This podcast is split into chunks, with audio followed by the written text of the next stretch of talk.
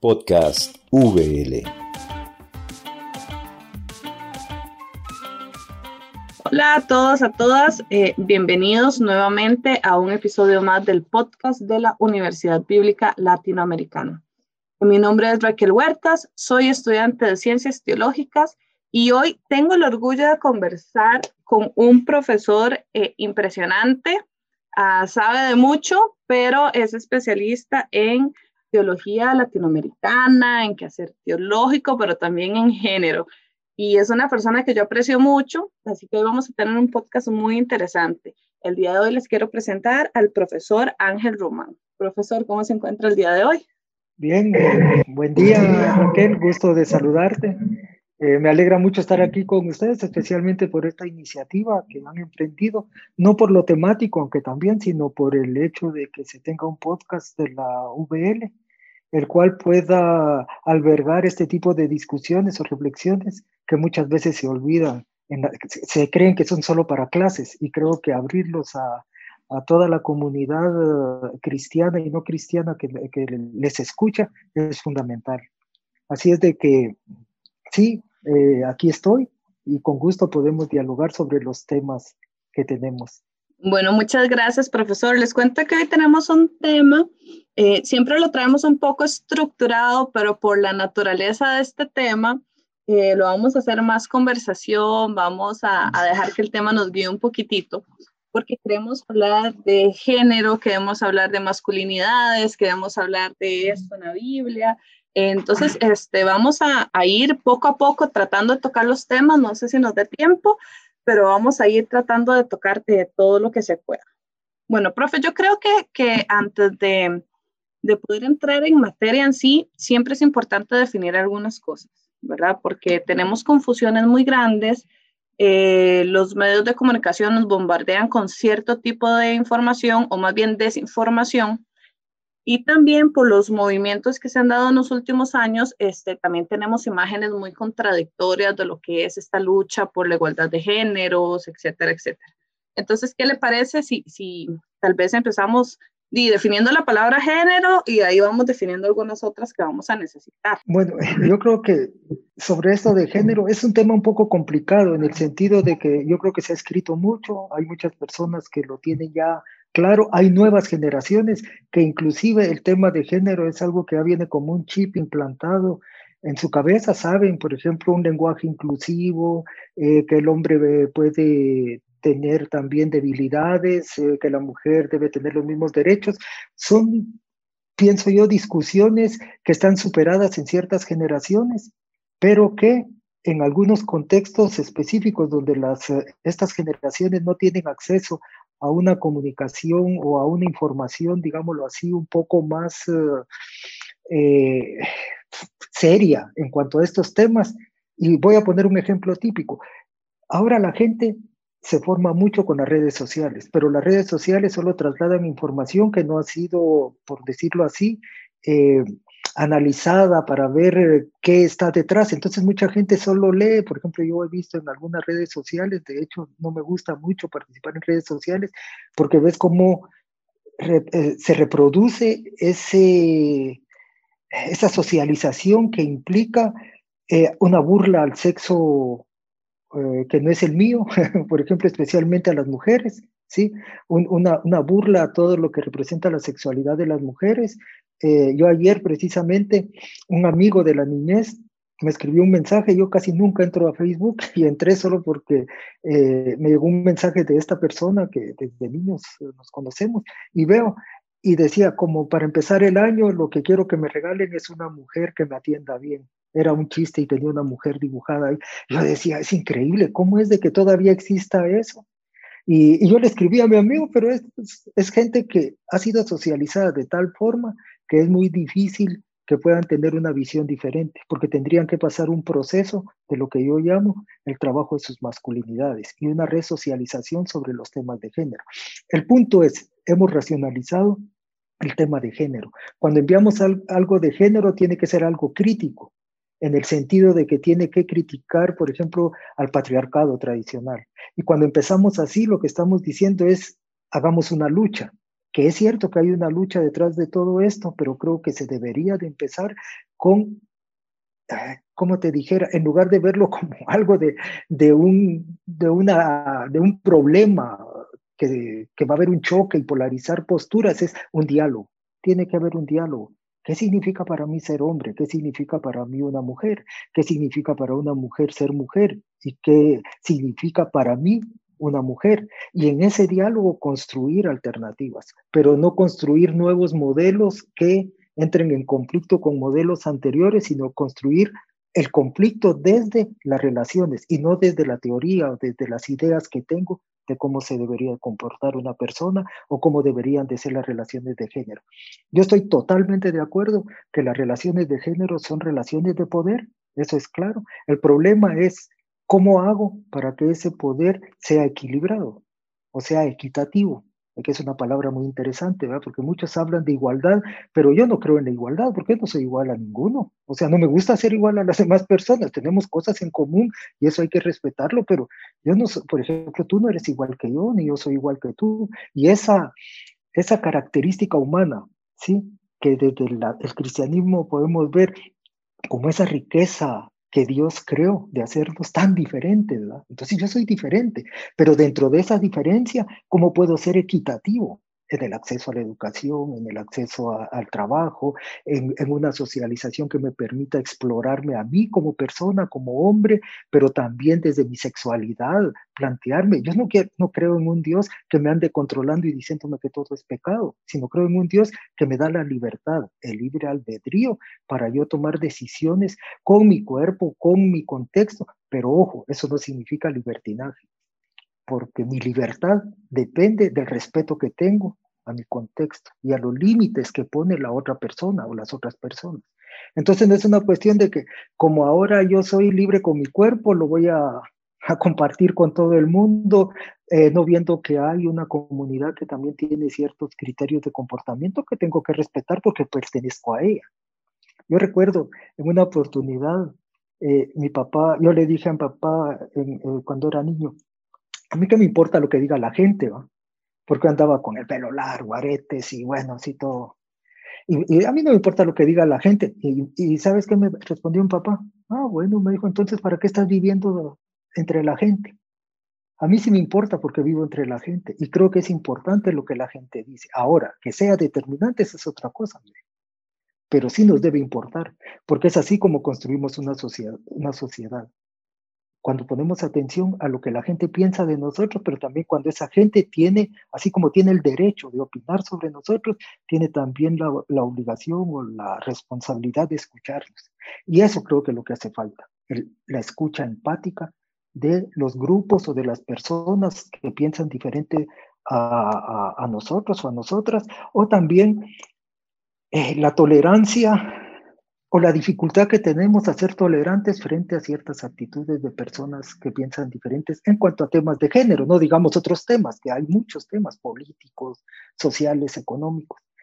Entonces, yo creo que uno de los eh, elementos fundamentales es ver que la categoría género puede tener una función diferente en la academia, que es la de justificar una teoría, como sería la teoría o la perspectiva de género, mientras que en las relaciones cotidianas puede tener otra función, como lo es la equidad, buscar la equidad práctica y no tanto definir la equidad, sino ver cómo podemos vivir en sociedades inclusivas en donde se respete el derecho a la otra persona a, mantener su identidad pero que también esa persona no atropelle con su identidad la mía. O sea, es como encontrar esas fronteras y esas fronteras generan diálogo, o sea, dialogar en la frontera, no dialogar desde mi lado, en el centro de mi lado, porque entonces nunca voy a conocer qué ocurre en las fronteras.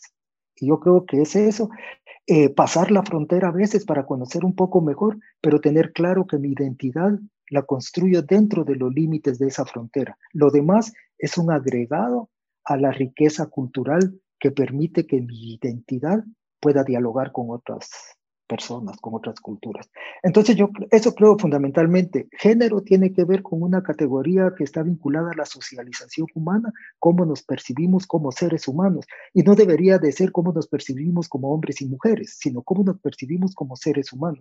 Y a partir de ahí, empezar a desarrollar las otras categorías, hombre, mujer, eh, homosexual, eh, eh, lesbiana, todas esas categorías que, que, se derivan de, al utilizar la, la, categoría género.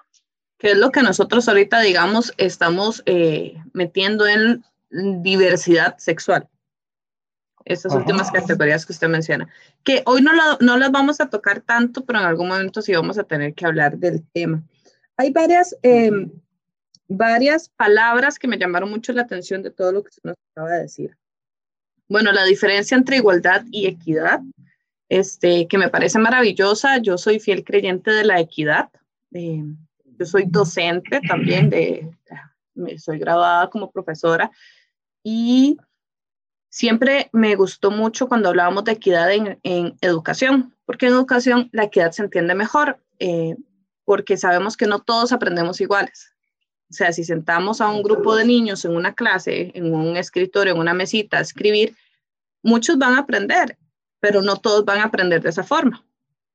Hay, hay personas que van a necesitar más algo práctico, algo visual. Entonces, la equidad es que un profesor o una profesora tenga la habilidad de, de desarrollar un mismo tema de diferentes formas para que todos podamos aprender. Eso es equidad. Igualdad sería, lo siento a todos, en un escritorio frente a una pizarra, copiar, ¿verdad? Entonces, eh, pasa lo mismo ya cuando, cuando migramos al tema de, de, género y de diversidad sexual y bueno, estos temas que estamos tratando. Y también en trabajo, bueno, en todos los temas, en realidad, en trabajo, en política, o sea, darnos cuenta que no todos somos iguales, casualmente, que esta diversidad es rica. Entonces, equidad es que todos tengamos las oportunidades para poder ser o para poder hacer, ¿verdad? Entonces, es, eso, esa, esa palabra a mí me encanta. Luego. Y tal vez solo algo, Raquel, solo para, para eh, porque estás diciendo algo fundamental, que dices que todas las personas tengamos la oportunidad o la, la, misma oportunidad de acceder, supongamos, a la riqueza social o a los recursos que, que la sociedad construye, pero también la responsabilidad de producir esas, esos espacios porque muchas veces nos quedamos en luchar porque tenemos derecho a entrar a esos espacios y se nos olvida construirlos. Es decir, criticamos el sistema, criticamos nuestra socialización, pero no construimos alternativas. Y por eso creo que es importante lo que dices. No es solo una cuestión de crítica. Si lo vemos en términos bíblicos, no es solo una cuestión profética de denuncia, sino también de anuncio de que es posible, pero un anuncio eh, práctico, de que es posible construir relaciones diferentes ¿sí? En una sociedad que no lo permite construir alternativas. Entonces no es solo cuestión de, eh, tenemos derecho a oportunidades, claro, las tenemos, pero también tenemos la responsabilidad de construirlas. Y eso se nos olvida muchas veces, porque es más fácil eh, pedir un derecho que asumir una responsabilidad. O sea, es obvio que eso es más, más sencillo, exigir que comprometerse a construir.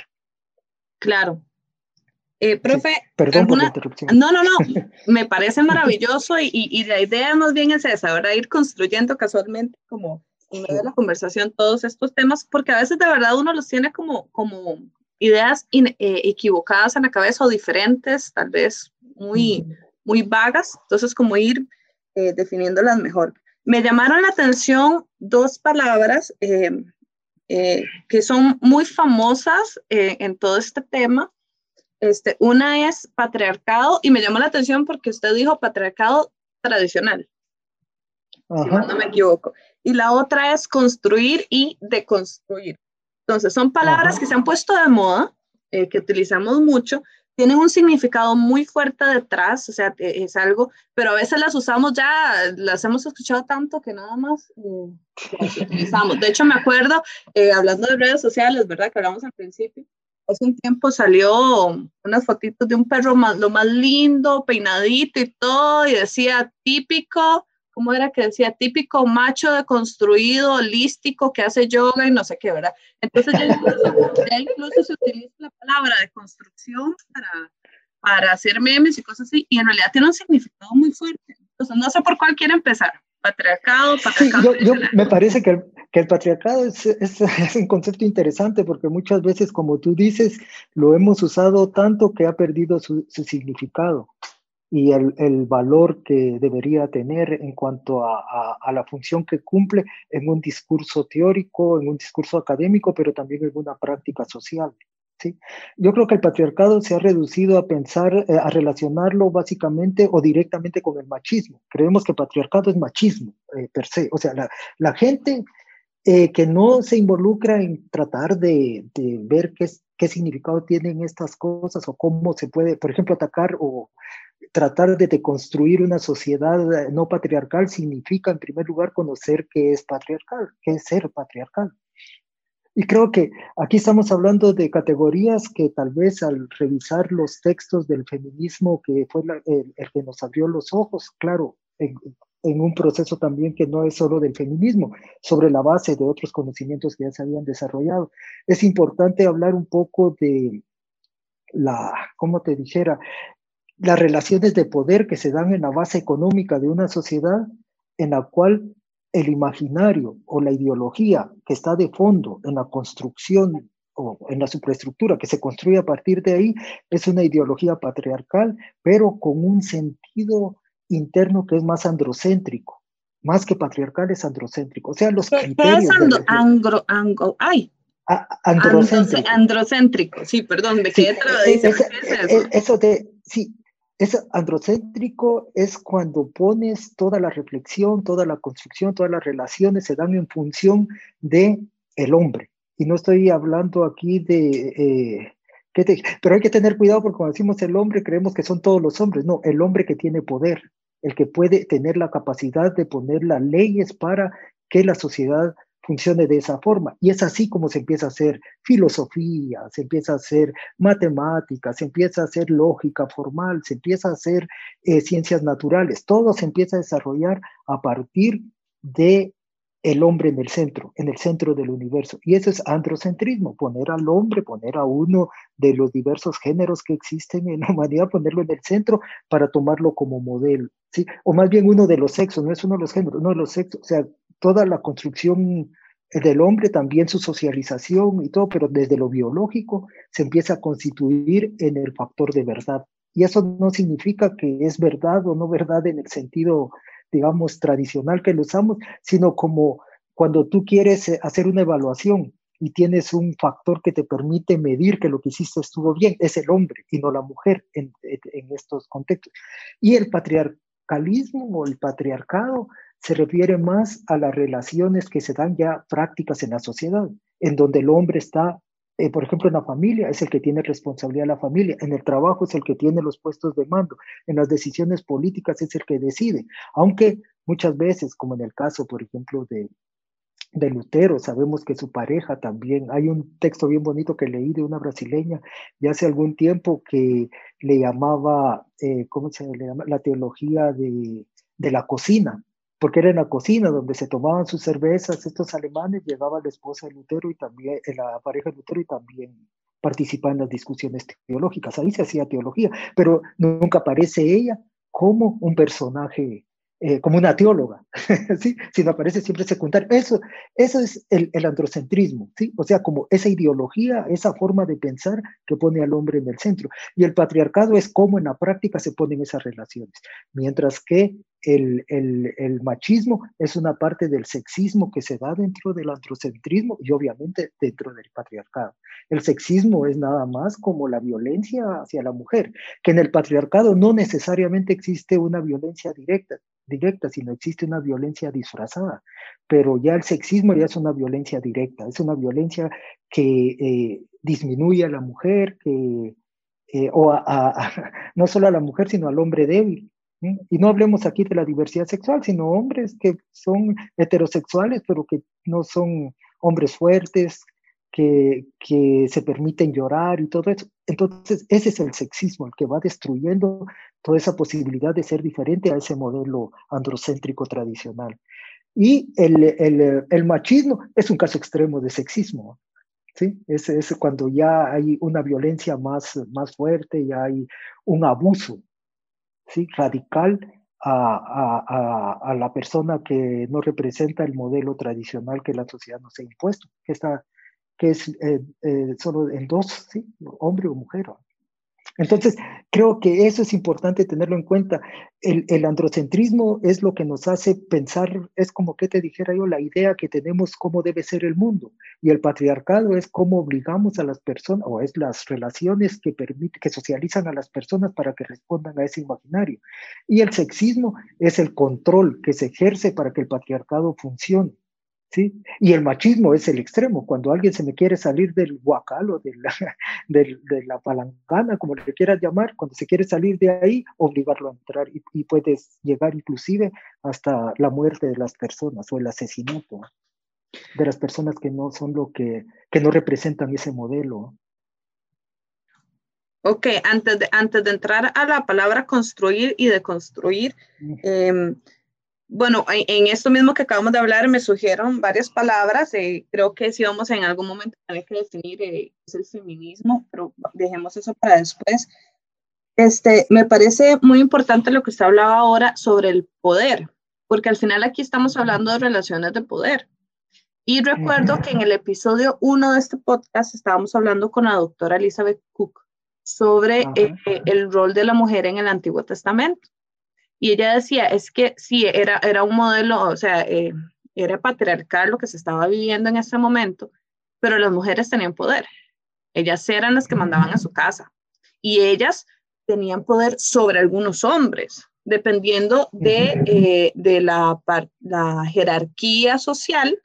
Este, el patriarcado en ese momento se veía como una relación de poder, no tanto de género, de si es hombre o mujer, sino de quién está arriba casi siempre arriba había un hombre, ¿verdad? Y el sistema político era dominado por hombres y cosas así, pero debajo de esas calitas, si lo pensamos como una pirámide, podía estar la, la esposa, la dueña de la casa, y debajo de ellos todos los sirvientes y las nueras y los nietos, ¿verdad? Entonces, estamos hablando de una relación de poder. Todavía podemos decir que es así. Sí, y, te lo voy a poner con un ejemplo, pero antes de responderte a esa pregunta hay que tener cuidado en el sentido que las relaciones de poder no identifican necesariamente las estructuras de poder.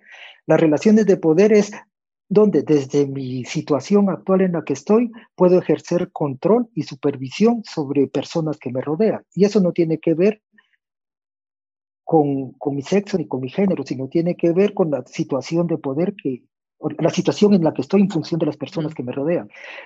Eh, y eso, eh, pero la estructura, por eso hay que pasarlo a la estructura. Eso significa estoy en una estructura de poder y esa estructura de poder refleja una estructura patriarcal. Y ese es el problema. Estas mujeres tenían el poder entre sus microcontextos. Bueno, no hay microcontextos, en su contexto específico tenían, tenían poder, pero era un poder que reflejaba una estructura patriarcal. ¿Por qué? Porque para eso tendrían que ser hombres con vestido, por así decirlo, de alguna forma. O sea, tendrían que responder a, las exigencias que la sociedad les pedía. Y eso era el control, por ejemplo, el control masculino, de tener el control inclusive de los cuerpos de todas las personas que estaban a su cargo, fueran esclavos esclavas, fueran eh, eh, personas semi-esclavas o familiares.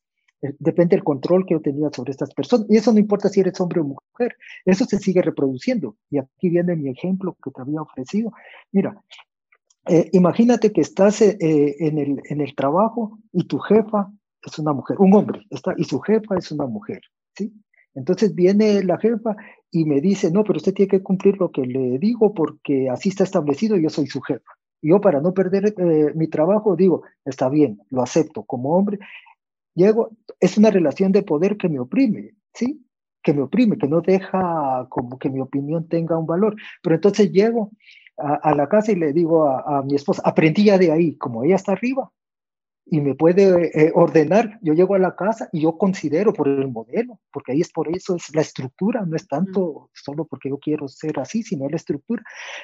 ese modelo me permite yo tener el control de las personas que puedo dominar mi esposa, mi hijo, mi hija, nietos, nietas, hermanos menores, o sea, vas viendo que es también generacional. Entonces llego y le digo a mi esposa, mira, eh, quiero la comida a esta hora, no quiero que esté saliendo y todo, porque por eso me estoy matando en el trabajo, aguantando a esa vieja ahí que me dé órdenes y ahora aquí, sí, entonces traslado todo eso, porque es una cuestión humana, también hay que ver que las estructuras no son estructuras nada más así como un carro o algo mecánico, son estructuras humanas. Entonces reproduzco ese modelo con mi esposa, viene mi esposa y le dice a los hijos, bueno, le dice al hijo, bueno, mira, eh, vos te vas a encargar de ir a comprar las cosas y, y, la niña que lave los trastos y empieza a reproducir el modelo. En su espacio de poder, esta mujer, si lo ves, quitando al marido, quitando a la jefa del marido, solo poniendo a la mujer en el espacio que le, de su hogar, se constituye en la reproductora de ese modelo, de esa socialización que oprime a, otras generaciones. ¿Y qué es lo que puede ocurrir con esto?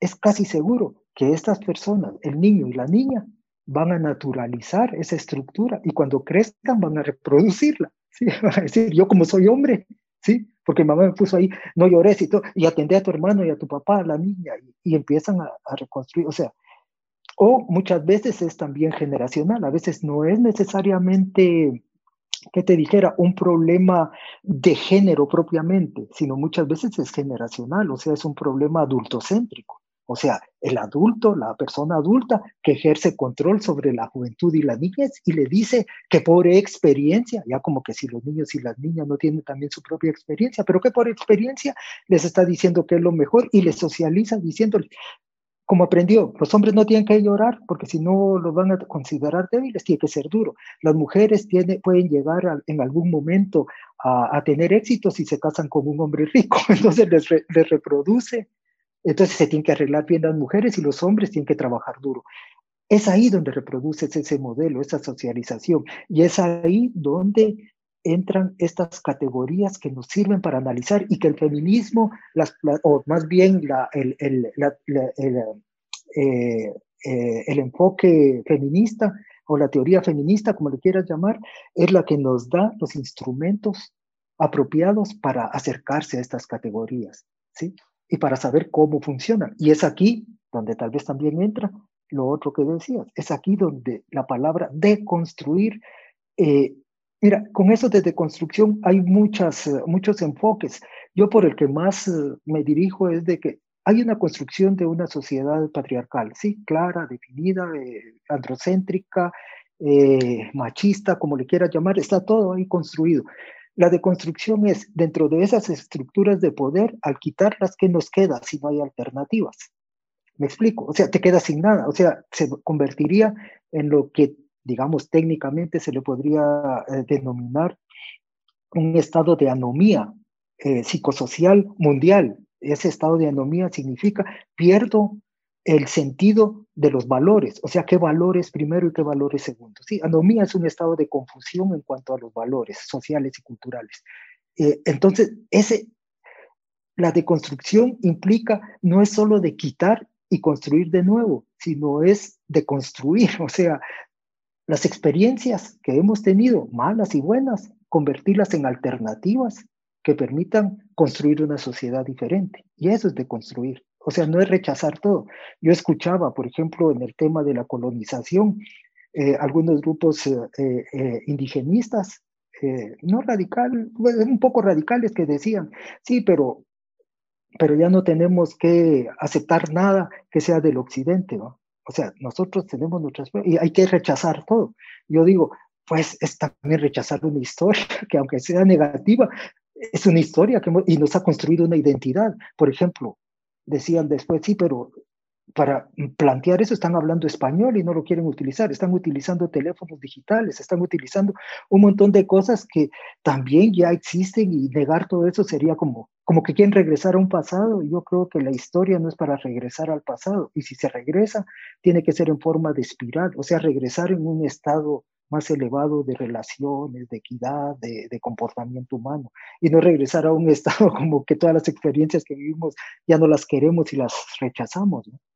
No sé si ves, o sea, por ahí encuentro yo que es donde se junta esto de género y de construcción como elementos fundamentales para construir alternativas a la socialización que impera en el mundo, que es uh, prácticamente solo una. ¿no? Yo soy muy visual, entonces, mientras usted hablaba, lo que me imaginaba era como una casita hecha de legos. Y entonces, eh, agarrar, de construir sería no necesariamente botar toda la casa y construir otra, sino analizar la estructura, ver cuáles son las columnas fundamentales, ver cuál es, las, las cuáles, cuál es una ventana eh, que está sosteniendo el peso de la pared, o si es una ventana de adorno, y, el, y buscar las razones del por qué está ahí, empezar a cuestionar esto y luego decir, no, la verdad es que prefiero quitar esto y poner esto otro. Por ejemplo. Estoy entendiendo, estoy entendiendo el concepto. Sí, eso puede ser. Mira, es que hay, hay diferencias. El problema es de que la realidad no es una, ya dada y terminada, sino es una dinámica diversa. Y de la misma forma, las alternativas tienen que responder a contextos específicos y, y realidades que no están dadas, sino que son realidades que van en desarrollo, porque mientras yo pienso algo, la realidad ya me rebasó. Pero en el fondo lo que dices es cierto en ciertas, en ciertas situaciones, en ciertos contextos, pero hay otros contextos donde sí hay que quitar la casa.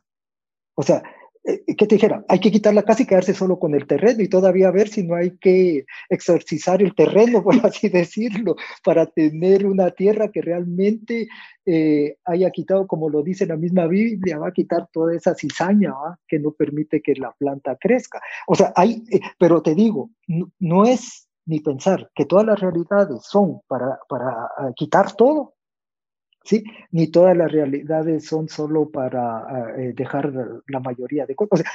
tienes que tener cuidado en qué contexto estás y, ver, por ejemplo, comunidades eh, eh, indígenas. Te voy a poner un ejemplo de, en, en, Bolivia, estuve en el Alto trabajando con algunas comunidades indígenas y ahí tuve la oportunidad, precisamente con Sofía Chipana, que va a participar en una consulta de teología práctica para la UBL en este mes, con ella tuve la oportunidad de dialogar académicamente ya sobre algunos aspectos de, la cultura eh, aymara en términos de género. Y una categoría que me pareció bien interesante es que manejan el chachaguarmi, se llama, chacha de hombre y guarmi de mujer. Warrum, chachaguarmi. No, chachaguarmi. Guarmi. Sí, en, en Bolivia, por, lo menos en, en, en, la Aymara de Bolivia, puede ser que en Perú, como también hay comunidades aymaras o quechuas, tenga, tenga un, una, una, pronunciación diferente, pero era chachaguarmi, y el chachaguarmi es hombre y mujer que comparten el poder dentro de las comunidades eh, en las que están viviendo. Y aquí vienen algunos elementos que te van a interesar y, te va, y vas a ver cómo debe ser la crítica, pienso yo, desde mi perspectiva. No estoy diciendo así, verdad absoluta, pero sí, porque me da risa. Cuando hablas de chachahuarme, significa, vas a las comunidades y ahí hablan de autoridades. Eh, seleccionan sus autoridades las comunidades indígenas y entonces es, si seleccionan una mujer, tiene que estar el hombre también. Si seleccionan un hombre, tiene que estar la mujer. Y eso es el chachahuarmi, que no puede haber poder eh, eh, si no está compartido entre hombre y mujer, porque ellos le llaman la, ¿cómo era? La complementariedad, no el complemento, la complementariedad, porque se complementan no solo como poder entre hombre y mujer, sino también con la naturaleza, que es la Pachamama, ¿sí? Entonces, es bien interesante, yo decía, una filosofía bien interesante, pero también viene una crítica, ¿sí? Porque después de decir, hombres o mujeres solteros no pueden acceder a los puestos de poder. Hay una cuestión adultocéntrica que también hay que criticar. Me explico. Hay cosas positivas que puedes dejar para construir una sociedad inclusiva, pero hay otras que tienes que trabajarlas y tratar de, construir nuevas alternativas en las relaciones eh, generacionales por poner un ejemplo. Entonces, en ese caso, tienes una casa con algunas cosas, como tú dices, que sí se puede quitar o no. Pero si vamos a unas comunidades, por ejemplo, donde en la, comunidad tienen eso de que eh, cercenan el clítoris de la mujer, por ejemplo, en comunidades africanas, pues ahí no vas a decir, pero dejemos que solo le corten un poquito, ¿no? Ahí hay que erradicar esa casa, hay que votarla completamente y construir una nueva mentalidad en estas personas. Es solo por poner ejemplos radicales, digamos, o polarizados con respecto a lo que sería la deconstrucción. Y por eso te digo, tiene razón, a veces es nada más ver, por ejemplo, este pilar ya está no muy bien seguro, hay que poner otro. O a veces, no, aquí mejor tiramos el primer nivel, el, segundo nivel y dejamos solo el primer, pues no puedes dejar solo el segundo. es un poco complicado. pero, pero sí puedes hacer eso, pero en otros no, tienes que, como te decía, tirar la casa y a veces inclusive eh, hacer una quema del terreno tipo exorcismo para cambiar inclusive la hierba mala que crece en ese terreno. Profe, está súper interesante. Eh, se me ha ido el tiempo rapidísimo y no hemos tocado un montón de los puntos que creemos. Entonces, este, vamos a hacer este podcast en dos episodios para, para poder sacarle el gusto. Para terminar este primer episodio, este, me gustaría eh, primero, hay, hay una palabra, a mí no me gusta mucho utilizarla porque está muy mal entendida afuera eh, ¿verdad? Y es el feminismo. Y a veces entonces se ve como el feminismo lo opuesto al machismo. Ya vemos que el machismo entonces es, es este sexismo extremo, ¿verdad? Que, que, ya lleva a incluso una violencia, bueno, ya muchas, muchas otras cosas. Este, pero feminismo es, no es lo contrario al machismo, es otra cosa. Entonces, en palabras simples, porque, porque yo, yo sé que también es un concepto un poco complicado.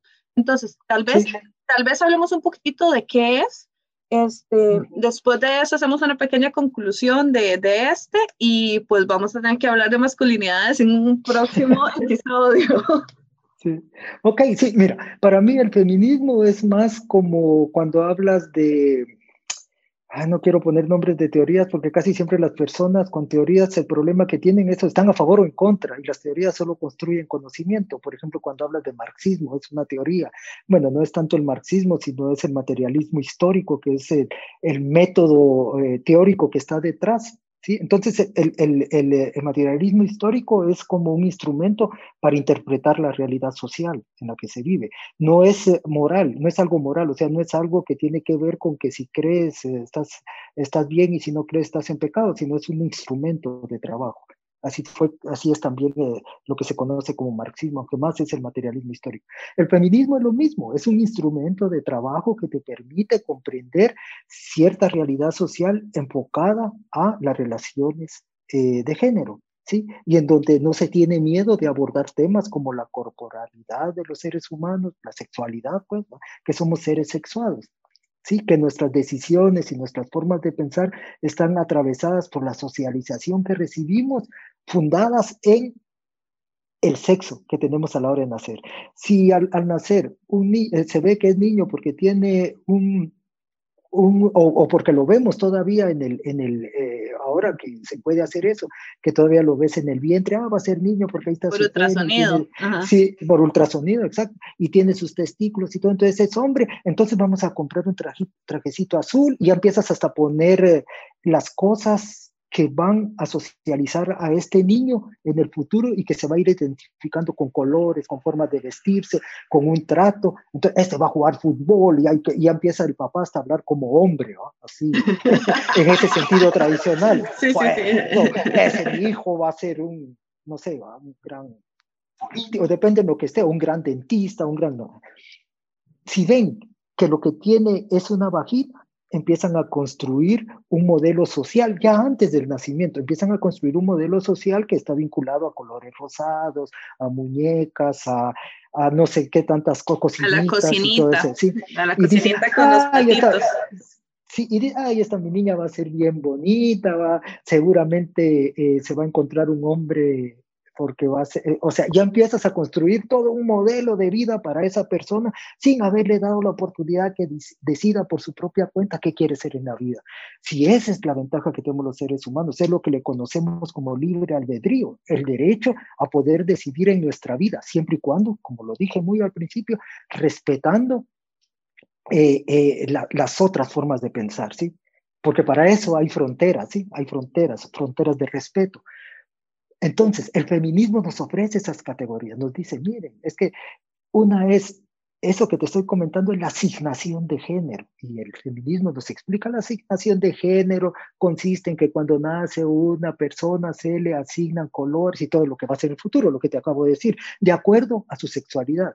Después viene la asimilación de esa asignación, esa es ya personal, cuando yo me empiezo a identificar con, con estas categorías. Ah, bueno, entonces si soy hombre me tiene que gustar el fútbol y lo empiezo a hacer, ¿sí?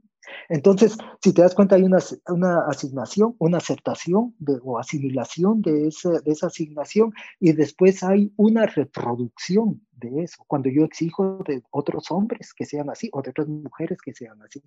Entonces, eso nos enseña el, feminismo. El feminismo no es, eh, eh, que te dijera, se ha constituido en una bandera política, pero entonces limita a eso, porque también los seres humanos somos políticos y tenemos que utilizar eh, para transformar la realidad, tenemos que confrontarla y hacer propuestas y eso es política, pero también es un método. ¿Sí? Nos ofrece un método para comprender las relaciones. ¿sí? ¿Qué pasaría si nosotros le quitamos el color rosado o el color azul a un niño o una niña cuando nacen y no los dejamos, los descolorizamos, como diría, como que no les ponemos un color que dependa al sexo que tienen, sino que vamos dejándole las posibilidades para que vayan viendo que el mundo es diverso, la belleza. Por ejemplo, a, eh, eh, mí me gusta mucho el color lila, yo me recuerdo que el niño me decían que eso era de mujeres, a mí me gusta, y me gustaba, me gusta mucho. Todavía cuando me puse frenos, eh, los blitos que me pusieron son lila, o sea, porque me gustan. Y Perdón, nada más para aclarar, para aclarar si alguna persona nos está escuchando en otro país, cuando decimos frenos, es estos brackets que se ponen en los dientes para, para acomodar la dentadura. Entonces, eso tiene unas liguitas de colores, sí, sí.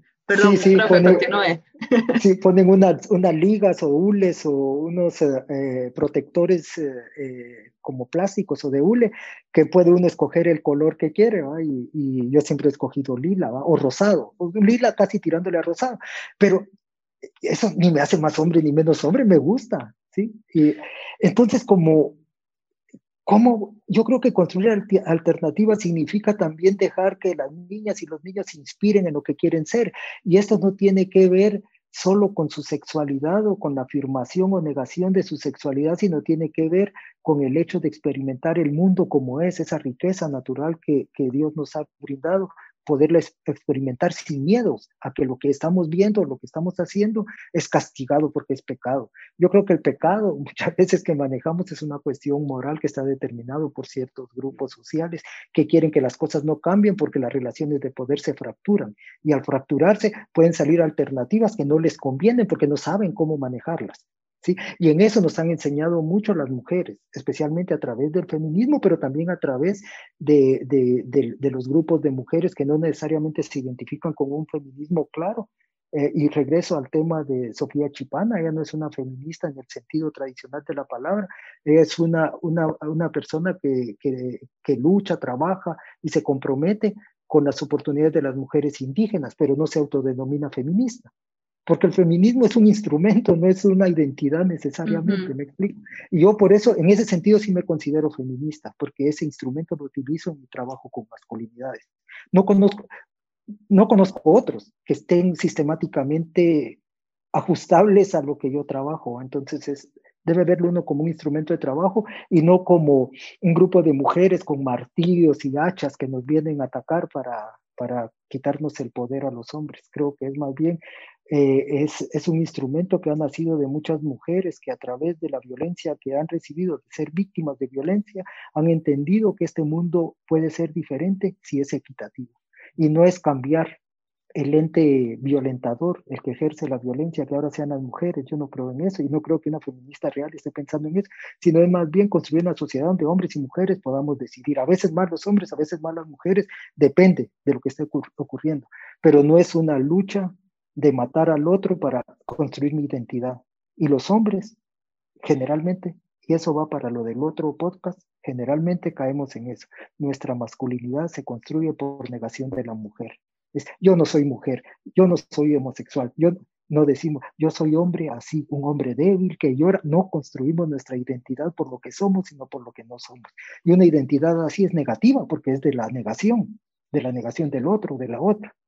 Entonces creo que lo que queda y lo que nos ayuda el feminismo es de que tanto mujeres y hombres tenemos que construir nuestras identidades a partir de la afirmación de lo que somos y no a, partir de la negación del otro o de la otra. Bueno, profe, este, se nos fue el tiempo. el tema está para seguir y seguir y seguir. Este, estoy muy emocionada por poder trabajar masculinidades, pero eso será para la próxima, este, que es el episodio que sigue. Entonces, sí, vamos a hacer dos seguidos. Em, entonces, em, para terminar, me gustaría que nos dejara como un tipo tarea, como qué tenemos que pensar o qué tenemos que ir este, eh, preparándonos o tal vez cuestionándonos o para poder escuchar el otro, el otro podcast sobre masculinidades dentro de 15 días que sale. Eh, ¿qué, tendría que estar como preparado o haber pensado, meditado antes para aprovechar más lo que vamos a hablar? Porque hablamos mucho de, o, en la actualidad se habla mucho de feminismo, de igualdad, de equidad, de, pero en realidad la masculinidad es algo que se escucha poco. O sea, el qué es ser masculino, qué es la masculinidad, ¿verdad? Va. Mira, ahí te voy a poner una tarea que me parece interesante ahorita. Vamos a trabajar en reflexionar, o sea, trabajar, reflexionar un poco en las diferentes instituciones socializadoras que nos han enseñado a ser hombres o mujeres. Y les voy a poner tres de ejemplo sobre las que pueden trabajar, pero pueden hacerlo con más. Una es la familia el primer espacio socializador. ¿Cómo hemos aprendido a ser hombres y mujeres dentro de la familia? Dos, la escuela. ¿Cómo nos ha enseñado la escuela a ser hombres y mujeres en las relaciones eh, que tenemos cuando vamos a la escuela? Cuando hablamos de escuela, perdón, cuando hablamos de escuela es, digamos, lo que nosotros aquí conocemos como primaria y secundaria. O sea, toda la parte formativa hasta la universidad. Hasta toda la escuela, la escuela completa, de, de, de, de, ¿qué es? Desde el kinder. o, desde el kinder, sí, hasta el posgrado, hasta que tengan un doctorado. Ok, perfecto. de acuerdo en el espacio en el que se encuentre. Obviamente tiene más influencia la escuela primaria, que es donde empezamos a tomar conciencia de ciertos aspectos y empezamos a hacer lo que yo te comentaba antes, que es ya a reproducir la socialización que traemos, exigiéndole a amigos, amigas, un comportamiento social que hemos aprendido. Entonces serían eso. Y el último es la iglesia. ¿Sí? O sea, y entonces vamos a ver, pueden ver otros, por ejemplo, puede ver el trabajo, el deporte, hay muchos espacios de socialización, pero esos tres espacios para mí son fundamentales. La familia como el primer espacio de, socialización de nuestra identidad de género y luego viene, eh, delega la familia a la escuela ese proceso y, y muchas veces la iglesia está metida durante todo ese proceso, entre, entre todas esas instituciones. Eh, les dejo esa tareita para reflexionar y a partir de eso podemos reflexionar un poco sobre masculinidades. Eh, me encanta porque también en el próximo episodio vamos a hablar un poquitito de la masculinidad de Jesús y eso es un tema que me parece súper interesante. Este, bueno, hoy, hoy no les anuncié, nos estamos pasando en varios artículos que he leído del profesor, pero el, el, otro podcast, este, les vamos a dar la información más detallada. Igual este, vamos a dejarles algunas referencias bibliográficas eh, en, el, en la descripción de, de, este podcast. Si nos ven por YouTube, ahí o en Facebook también van a encontrar esa, esa bibliografía si quieren leer más. Entonces, tenemos tarea por primera vez en el podcast. Vamos a pensar, este, vamos a analizar, bueno, a pensar y, a reflexionar un poquito. Entonces, en, en, la formación de masculinidades en nuestros, eh, en nuestras pequeñas sociedades, porque son pequeñas sociedades, ¿verdad? la familia, eh, los centros educativos y la iglesia. ¿Cómo se ve la masculinidad en cada uno de estos? Qué, interesante, pueden dejarnos sus comentarios en, en, en YouTube, en la, en la, cajita de comentarios, pueden hacernos preguntas. Eh, si no lo logramos abordar en el próximo podcast, pues en algún momento yo estoy apuntando todas, porque nos han llegado varias ya, eh, yo estoy apuntando todas y en algún momento las vamos a resolver. Bueno, profesor, qué placer poder hablar con usted. Me encanta siempre las conversaciones que tenemos. Duramos mucho siempre hablando de estos temas. Muchísimas gracias por acompañarnos el día de hoy. Sí, gracias a ti. Y ya sabes que para mí también es un gusto siempre hablar contigo. Desde que estoy aquí en Costa Rica, has sido una persona más que una estudiante, una amiga. Y entonces te agradezco esta oportunidad porque es también un poco uno mismo ponerse a pensar en todo esto. Y por favor no vean lo que hicimos como una tarea, sino véanlo como un desafío, eh, ¿en dónde identifico yo eh, cómo construir mi masculinidad o cómo se construyó la masculinidad de los miembros de mi familia o mi feminidad, si fue a partir de la negación de la masculinidad? De, ¿sí? Entonces, gracias de nuevo y claro, nos vemos en el, en el podcast que corresponda para seguir tratando estos temas. Y bueno, muchísimas gracias. El día de hoy les, les acompañó el profesor Ángel Román y también eh, un placer eh, haber conducido esta conversación, ¿verdad? Soy Raquel Huertas, estudiante de, eh, Ciencias Teológicas y nos vemos pronto. Me emociona mucho poder grabar este, este episodio que viene. Nos vemos pronto para hablar de masculinidades. Muchas gracias y nos vemos.